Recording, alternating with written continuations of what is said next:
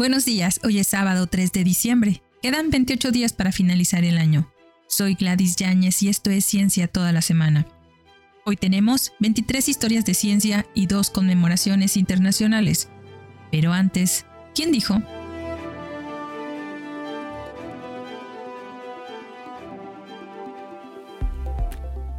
Para este conocimiento del recto vivir, hemos buscado un nuevo nombre. Así como la teología es la ciencia de la vida religiosa y la biología la ciencia de la vida física, así que la oecología sea de ahora en adelante la ciencia de nuestra vida normal. La más digna de todas las ciencias aplicadas que enseña los principios sobre los cuales fundar una vida sana y feliz. Descúbrelo al final del episodio.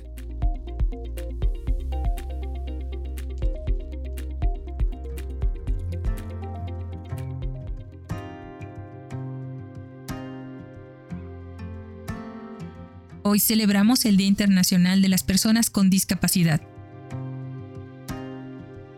Las crisis complejas e interconectadas que enfrenta la humanidad actualmente, incluidas las conmociones resultantes por la pandemia de COVID-19, la guerra de Ucrania y otros países, y el punto de inflexión del cambio climático plantea desafíos humanitarios sin precedentes, así como amenazas para el medio ambiente y la economía global. Muy a menudo, en estos momentos de crisis, las personas en situaciones vulnerables, como las que viven con discapacidad, son las más excluidas y rezagadas. De acuerdo con la premisa central de la Agenda 2030 para el Desarrollo Sostenible de no dejar a nadie atrás, es crucial que los gobiernos y los sectores público y privado encuentren soluciones innovadoras en colaboración para y con las personas con discapacidad para hacer del mundo un lugar más accesible y sostenible, un lugar equitativo, todos los años, desde 1992, se celebra el Día de las Personas con Discapacidad, el 3 de diciembre. La celebración tiene como objetivo promover la comprensión de los problemas de discapacidad y movilizar el apoyo a la dignidad, los derechos y el bienestar de las personas que la viven. La celebración mundial de este año 2022 para conmemorar este día se centrará en el tema general de la innovación y las soluciones transformadoras para el desarrollo inclusivo, y abarcará en tres diálogos interactivos diferentes de los siguientes temas. Innovación para el desarrollo inclusivo de la discapacidad en el empleo, que pertenece al objetivo de desarrollo sustentable número 8. Este diálogo discutirá los vínculos entre el empleo, el conocimiento y las habilidades necesarias para acceder al empleo en un panorama tecnológico innovador y que cambia rápidamente para todos y cómo las tecnologías de asistencia pueden aumentar la accesibilidad al empleo e incorporarse en un lugar de trabajo con discapacidad. Otro eje es la innovación para el desarrollo inclusivo de la discapacidad en la reducción de la desigualdad, que corresponde al Objetivo de Desarrollo Sustentable número 10. Este diálogo discutirá innovaciones, herramientas prácticas y buenas prácticas para reducir las desigualdades de los sectores público y privado, que son inclusivos en discapacidad e interesados en promover la diversidad en el lugar de trabajo. El tercero es la innovación para el desarrollo inclusivo de la discapacidad, el deporte como caso ejemplar. Un sector donde confluyen todos estos aspectos. El deporte como ejemplo de buenas prácticas y lugar de innovación, empleo y equidad. Sin embargo, en la agenda mexicana, el tema de la inclusión de las personas con discapacidad a los diferentes empleos y una vida digna libre de desigualdades es un tema pendiente en la agenda. No basta con dar empleo a las personas, también necesitamos un ambiente de trabajo que colabore con ellas con empatía y solidaridad.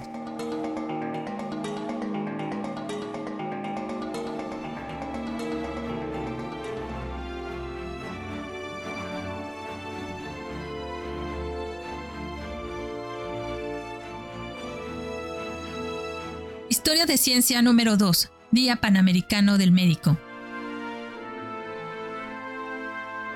La Organización Panamericana de la Salud recuerda hoy el Día de la Medicina en las Américas. El día 3 de diciembre fue propuesto por la Federación Médica Argentina a través del profesor Remo Bergoglio en el Congreso Panamericano que se celebró en 1953 en Dallas, Texas, en homenaje al doctor Carlos Finlay, un médico cubano que descubrió el papel del mosquito transmisor de la fiebre amarilla. Hoy también se cumplen 187 años del nacimiento del Dr. Finlay. Como veremos más adelante, el Dr. Carlos fue un distinguido médico cubano que dedicó su vida para estudiar la fiebre amarilla y fue uno de los cuatro miembros del comité organizador que en 1902 tuvo a su cargo la creación de la nueva Oficina Sanitaria Internacional, precursora de la Organización Panamericana de la Salud. Llamado por sus críticos el hombre mosquito, Finlay había aducido desde 1881 que el mosquito era el único vector de la fiebre amarilla, pero nunca pudo probar su teoría. Cuando en 1900 la Junta de la Fiebre Amarilla del coronel Walter Reed finalmente demostró que Finlay tenía razón, las condiciones estaban dadas para que las iniciativas de erradicación fueran exitosas, y no solamente alejaron la enfermedad del Caribe, sino que permitieron la conclusión del Canal de Panamá con menos muertes.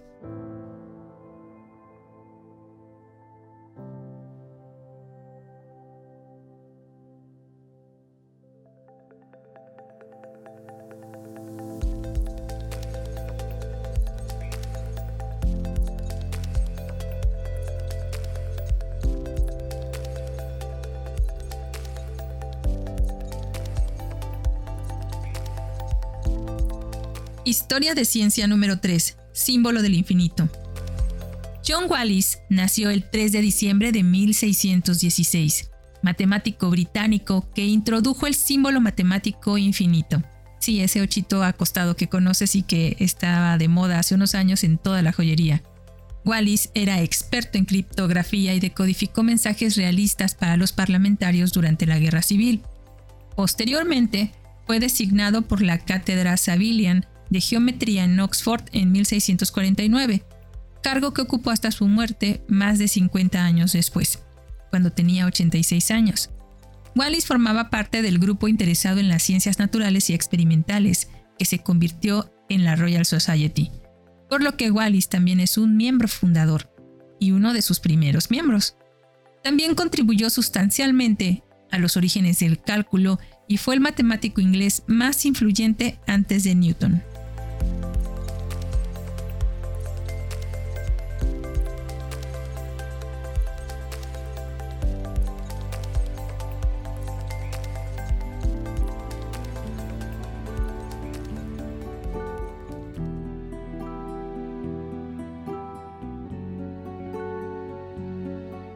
Historia de ciencia número 4. Respiración artificial. Un día como hoy de 1732, James Blair fue rescatado de un incendio en una mina de carbón. William Tussac, un cirujano escocés, descubrió que no había el menor pulso ni el corazón ni en las arterias, y no se podía observar la menor respiración, de modo que aparentemente estaba muerto. Y dijo, acerqué mi boca a la suya y soplé mi aliento lo más fuerte que pude. Volví a soplar mi aliento lo más fuerte que pude, elevando su pecho completamente con él, e inmediatamente sentí seis o siete latidos muy rápidos del corazón. Este parece ser el primer uso registrado de la técnica de ventilación desde que fue comentado por el anatomista flamenco del siglo XVI, Andreas Vesalius, quien investigó el efecto de un animal al que había realizado una traqueotomía y relacionó la ventilación con la función cardíaca.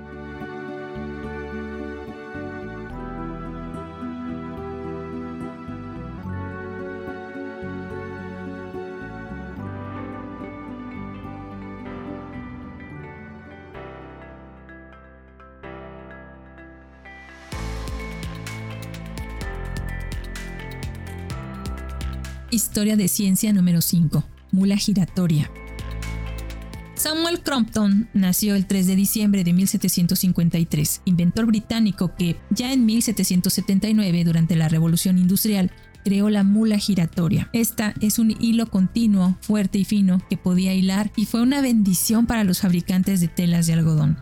Se le llamó mula porque era un híbrido de las ideas de Richard Arkwright y James Hargreaves. El hilado había llegado a la mayoría de edad en una ocupación doméstica, la producción en fábrica.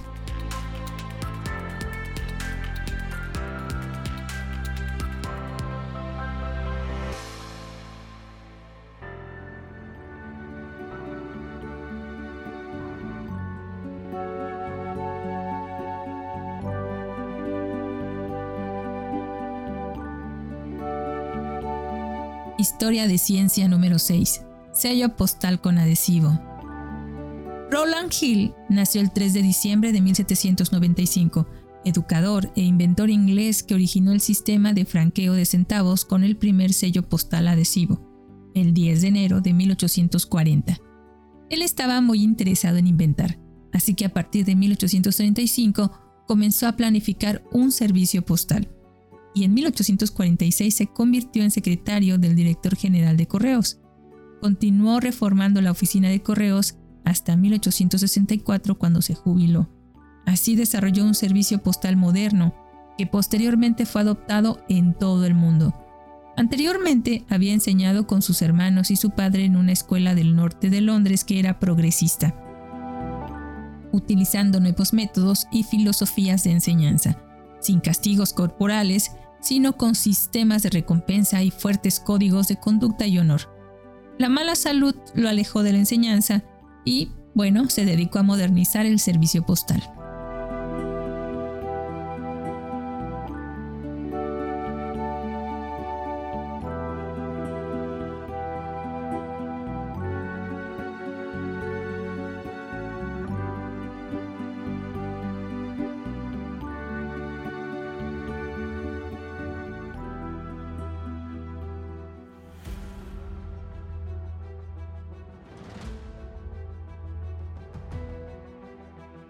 Historia de ciencia número 7. Químicos industriales y ácidos biliares. Max Joseph von Peter Koffer nació el 3 de diciembre de 1818, químico y fisiólogo alemán cuya carrera temprana trabajó en procesos químicos industriales y análisis de orina y ácidos biliares. A los 26 años se convirtió en asistente en el Royal Mint en 1845 y mejoró los métodos para separar la plata y el oro. Sin embargo, es mejor recordado como uno de los principales fundadores de la medicina o la higiene de la salud pública. Estudió la necesidad de una nutrición adecuada. Carl von Boyd, un exalumno, se unió a él en el diseño y construcción de una cámara de respiración para medir con precisión el metabolismo de proteínas, grasas y carbohidratos en una persona, bajo diversas condiciones de temperatura ambiental y cantidad de ejercicio o descanso. También desarrolló estándares para una ventilación adecuada en escuelas y hospitales. Más adelante, se dedicó a las investigaciones de la epidemiología de las enfermedades públicas mortales como el cólera y la fiebre tifoidea. Sin embargo, murió por suicidio a los 82 años.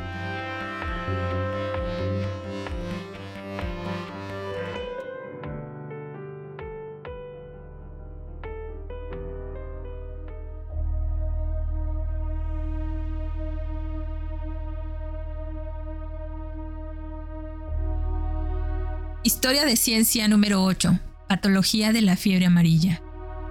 Carlos Juan Finlay nació el 3 de diciembre de 1833, epidemiólogo cubano que contribuyó a la etiología y patología de la fiebre amarilla. Fue pionero en el reconocimiento del mosquito como agente de transmisión de humanos infectados a humanos sanos, idea que publicó en 1881.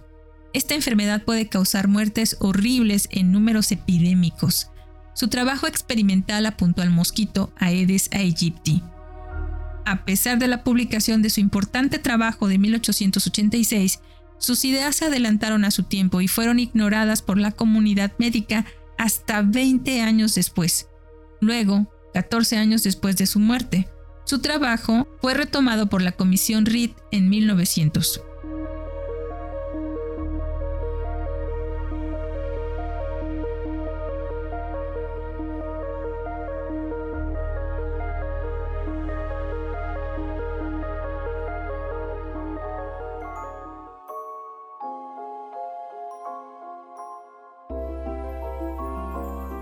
Historia de ciencia número 9. Helen Henrietta Swallow.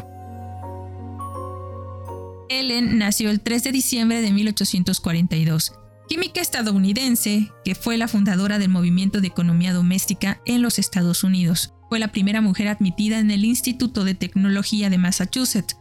Se graduó con una licenciatura en 1873 y se quedó como asistente de química. Se puso a trabajar analizando el suministro de agua en Boston En noviembre de 1876 creó el Laboratorio de Mujeres en el MIT, donde las mujeres podían aprender los rudimentos de la ciencia.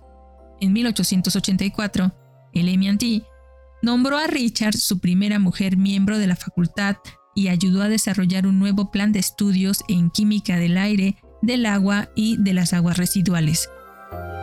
Sin embargo, también vio el hogar y la crianza de los hijos como un trabajo complejo e importante, y dijo que las mujeres que lo hacían deberían recibir educación. Pasó 30 años desarrollando el concepto de higiene ambiental y fue precursora de la ciencia ecológica moderna.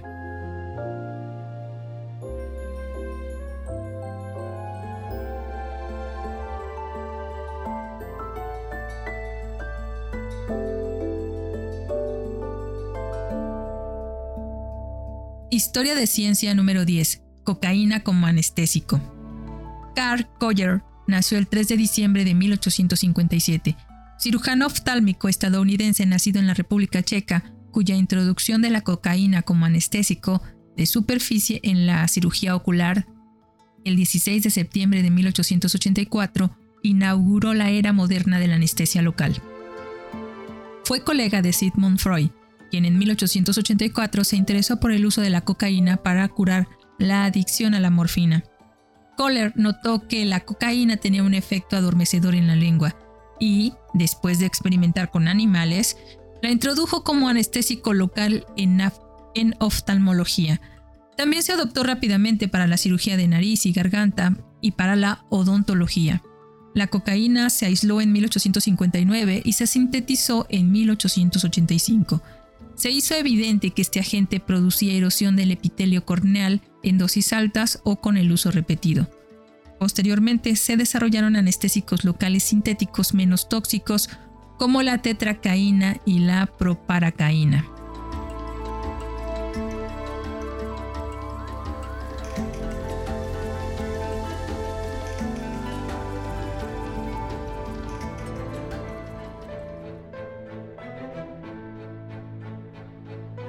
Historia de ciencia número 11. Formas de rocas. Edward Grenly nació el 3 de diciembre de 1861. Geólogo británico que acuñó el nombre melange para una cierta forma de brecha a gran escala. Una roca metamórfica formada a partir de la molienda y mezcla del material en una placa tectónica que se mueve hacia abajo en una zona de subducción su obra maestra fue el ahora clásico de dos volúmenes The Geology of Anglesey de 1919. Fue el resultado de su devoción de casi 25 años para producir un estudio detallado de la isla. Anglesey se encuentra frente a la costa noroeste de Gales, con un área de 714 kilómetros cuadrados. Su carrera comenzó en el Servicio Geológico de Escocia, que dejó en 1895 para comenzar su estudio elegido.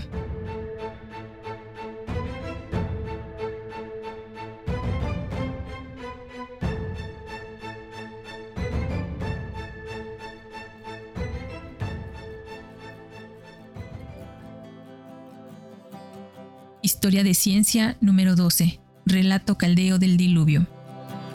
Un día como hoy de 1872, George Smith leyó una traducción de las tablillas cuneiformes del relato caldeo del diluvio ante la Sociedad de Arqueología Bíblica de Londres. Su parecido con el relato bíblico del diluvio en el Génesis, aunque más antiguo que la Biblia, causó sensación. Habían reunido fragmentos de las tablillas en el Museo Británico traídos de Nínive, mientras se interesaban por las inscripciones cuneiformes. Esta obra se conoce como la undécima tablilla de la epopeya de Gilgamesh. El periódico Daily Telegraph, consciente de su valor como evento mediático, al año siguiente proporcionó fondos para que Smith, en nombre del Museo Británico, realizara un trabajo de campo en Nínive para buscar más fragmentos de las tablillas de la historia del diluvio.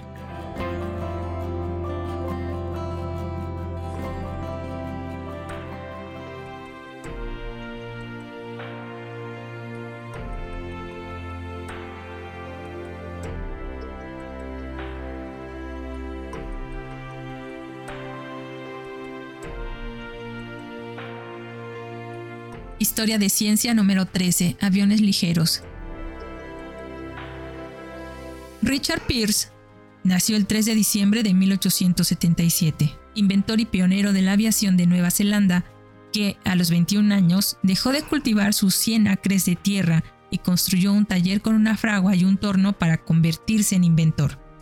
Su primer patente fue algo parecido a una bicicleta. Para 1902, Pierce probablemente había construido un motor ligero de dos cilindros y un primer avión con bambú, acero tubular, alambre y lona. Los relatos de las fechas y los detalles de sus vuelos varían porque no estuvieron documentados, pero se cree que el 31 de marzo de 1903 hizo al menos un despegue motorizado, aunque no un vuelo sostenido y controlado, cubriendo quizás unas 350 yardas antes de estrellarse contra una cerca.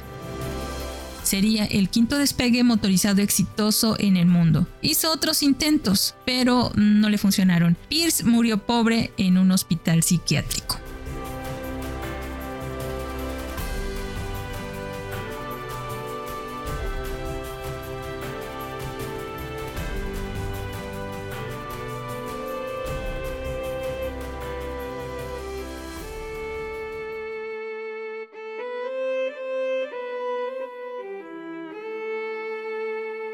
Historia de ciencia número 14. Espectroscopía de rayos X. Mané Ekman nació el 3 de diciembre de 1886. Físico sueco que recibió el Premio Nobel de Física en 1924 por sus descubrimientos e investigaciones en espectroscopía de los rayos X.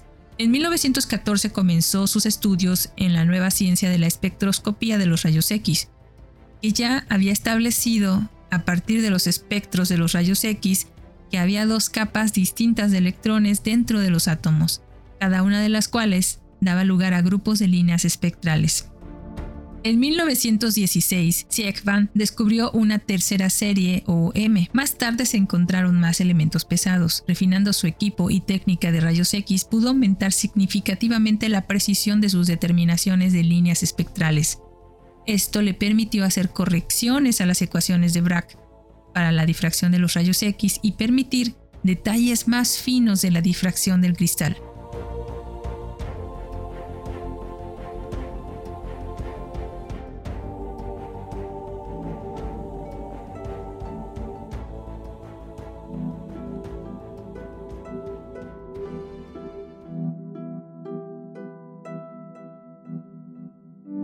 Historia de ciencia número 15. Carotenoides y vitaminas. Richard Cohn nació el 3 de diciembre de 1900, bioquímico austriaco que recibió el Premio Nobel de Química en 1938 por su trabajo sobre carotenoides y vitaminas. En 1933, Kuhn había descubierto un tercer isómero de caroteno. Se le llamó gamma caroteno porque anteriormente se conocían otros dos componentes en el caroteno, un compuesto que se encuentra en las zanahorias. Estos eran el alfa-caroteno ópticamente inactivo y el beta-caroteno ópticamente activo, que gira en plano de la luz polarizada hacia la derecha. Inicialmente Hitler le pidió a Kuhn que rechazara el premio porque Hitler se sintió ofendido por el Premio Nobel de la Paz para Karl von Ossietzky, que se encontraba en un campo de concentración nazi. Kuhn finalmente recibió su diploma y medalla de oro después de la Segunda Guerra Mundial en 1949.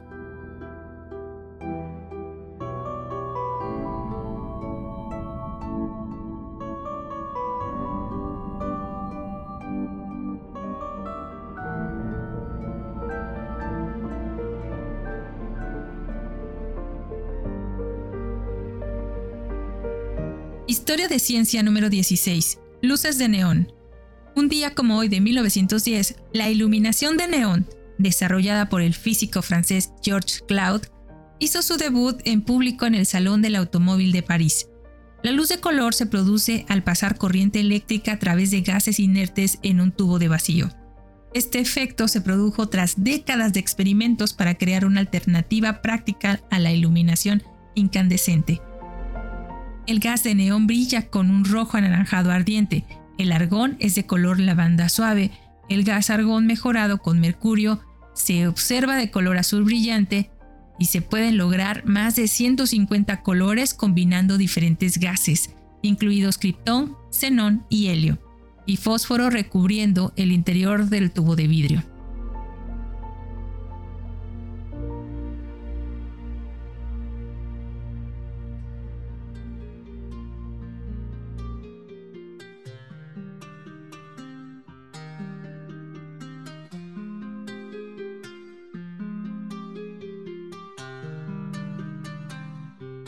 Historia de ciencia número 17, Technicolor. En 1922 se estrenó la primera película cinematográfica en Technicolor realmente exitosa. La película, proyectada en el Teatro Rialto, en la ciudad de Nueva York, era The Toll of the Sea, una derivación de Madame Butterfly, pero trasladada a China. Se filmó usando el primer sistema de dos colores. La cámara Technicolor grabó las imágenes rojas, azul, verde simultáneamente a través de una sola lente usando un divisor de haz y filtros de color para grabar las imágenes apiladas una encima de la otra. El sistema 1 había usado color aditivo con filtros de dos imágenes proyectadas. El sistema 2 usó dos impresiones de matriz teñida cementadas espalda a espalda para formar la impresión de la liberación final. El proceso fue desarrollado por el Dr. Heber Kalmus, quien fundó Technicolor Motion Picture Corporation.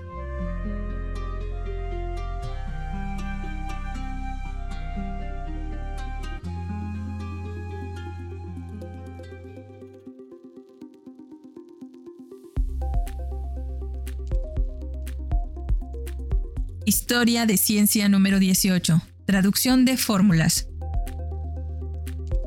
John Bacchus nació el 3 de diciembre de 1924, informático estadounidense que inventó el lenguaje de programación Fortran, un traductor de fórmulas, a mediados de la década de 1950. Anteriormente había desarrollado un lenguaje ensamblador para la computadora 701 de IBM, cuando surgió el desarrollo de un compilador y un lenguaje de nivel superior para IBM 704.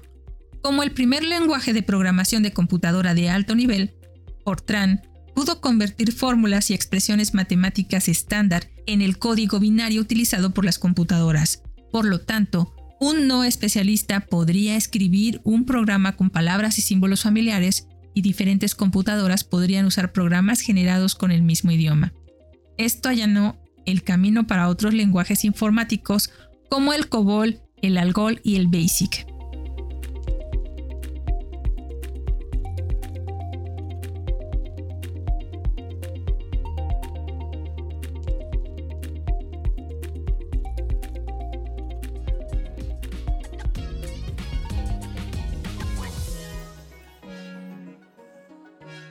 Historia de ciencia número 19. Anna Freud. Anna Freud nació el 3 de diciembre de 1895, psicoanalista austriaca, fundadora del psicoanálisis infantil, y fue una de sus principales practicantes. También hizo contribuciones fundamentales para comprender cómo funciona el ego, la conciencia, para evitar ideas, impulsos y sentimientos dolorosos. Importante por derecho propio, pero divergente de su padre al enfatizar el papel del ego en oposición a las fuerzas del id. Su libro El ego y los mecanismos de defensa en 1936 sentó las bases para la psicología del ego. Fue una de las primeras psicoanalistas en trabajar principalmente con niños. Y sí, era hija de Sigmund Freud, pero es importante reconocerla por sus logros y no por su parentesco.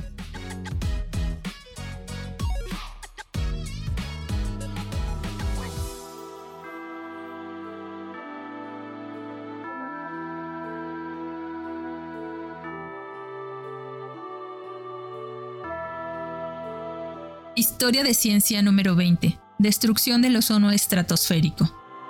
Paul Crutzen nació el 3 de diciembre de 1933, químico holandés que recibió el Premio Nobel de Química en 1995 por demostrar, en 1970, que los compuestos químicos del óxido de nitrógeno aceleraban la destrucción del ozono estratosférico, que protege nuestra Tierra de la radiación ultravioleta del Sol. Su trabajo publicado en 1970 mostró que los óxidos de nitrógeno reaccionan catalíticamente con el ozono, acelerando así la tasa de descomposición de ozono en la estratosfera.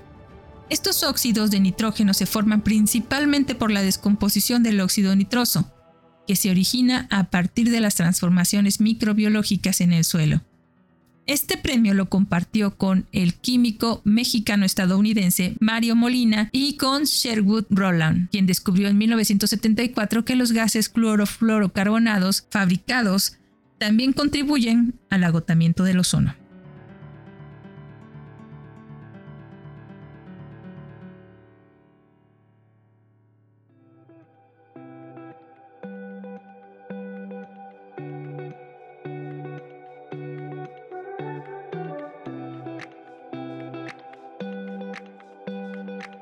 Historia de ciencia número 21. 65 mil veces más información.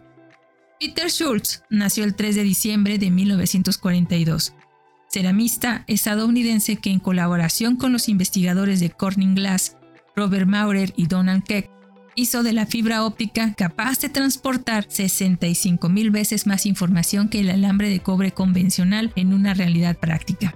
En 1970, Maurer, Keck y Schultz diseñaron y produjeron la primera fibra óptica con pérdidas ópticas lo suficientemente bajas para un amplio uso en telecomunicaciones. La fibra óptica está hecha de dióxido de silicio, que es arena pura, y polvo de cuarzo para formar una varilla hueca. Luego se sopla un gas calentando a través de la varilla hueca para dejar un depósito delgado de vidrio ultrapuro en el interior de la varilla. Después el tubo se calienta y colapsa en una barra sólida con un núcleo de vidrio ultrapuro. Estas varillas de vidrio son más delgadas que un cabello y pueden doblarse o flexionarse porque son muy resistentes.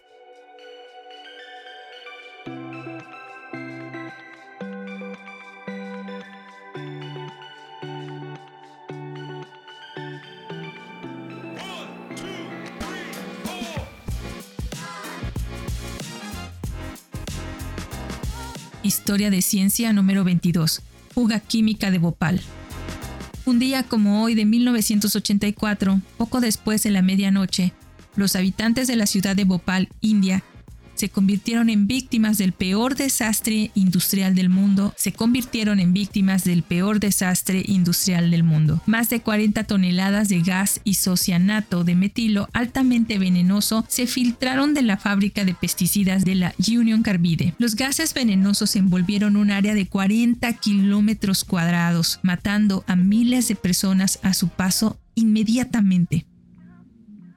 Más de, cinco, más de 500.000 más de 500.000 personas sufrieron dificultad respiratoria aguda, dolor en los ojos y vómito mientras corrían presas del pánico para escapar de las nubes de veneno que permanecieron cerca del suelo durante más de cuatro horas. En 1989, después de años de litigio, Union, Union Union Carbide acordó pagar al gobierno indio 470 millones de dólares por daños y prejuicios. Por daños y perjuicios. A cambio, el gobierno accedió a retirar los cargos penales contra la empresa y su expresidente.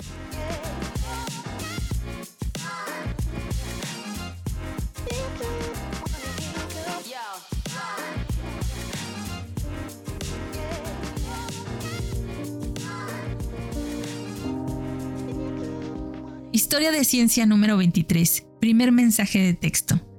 Y un día como hoy de 1992 se envió el primer mensaje de texto por un celular. Este mensaje, ¿qué creen que decía? Pues decía, Feliz Navidad, adelantado como las cucharaditas de ciencia.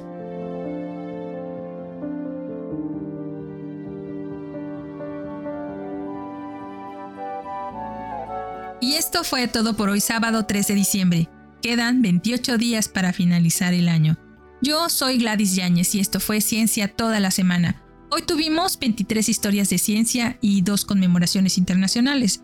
Pero antes de despedirnos, fue Ellen Shallow, citado por Robert Clark en su obra La mujer que fundó la ecología de 1973, quien dijo, para este conocimiento del recto vivir, para este conocimiento del recto vivir hemos buscado un nuevo nombre, así como la teología es la ciencia de la vida religiosa y la biología la ciencia de la vida física, así que la oecología sea de ahora en adelante la ciencia de nuestra vida normal, la más digna de todas las ciencias aplicadas que enseña los principios sobre los cuales fundar una vida sana y feliz.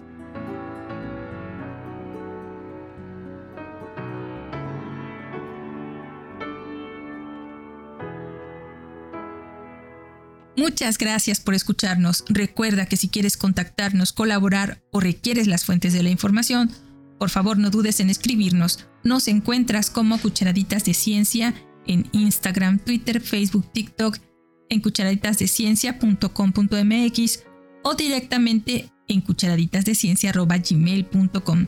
Puedes escucharnos en Spotify, Anchor, Amazon Music, Apple y Google Podcast. Desde nuestra cabina de grabación en el corazón de Jalapa, Veracruz, México, te abrazamos con afecto. Disfruta el día.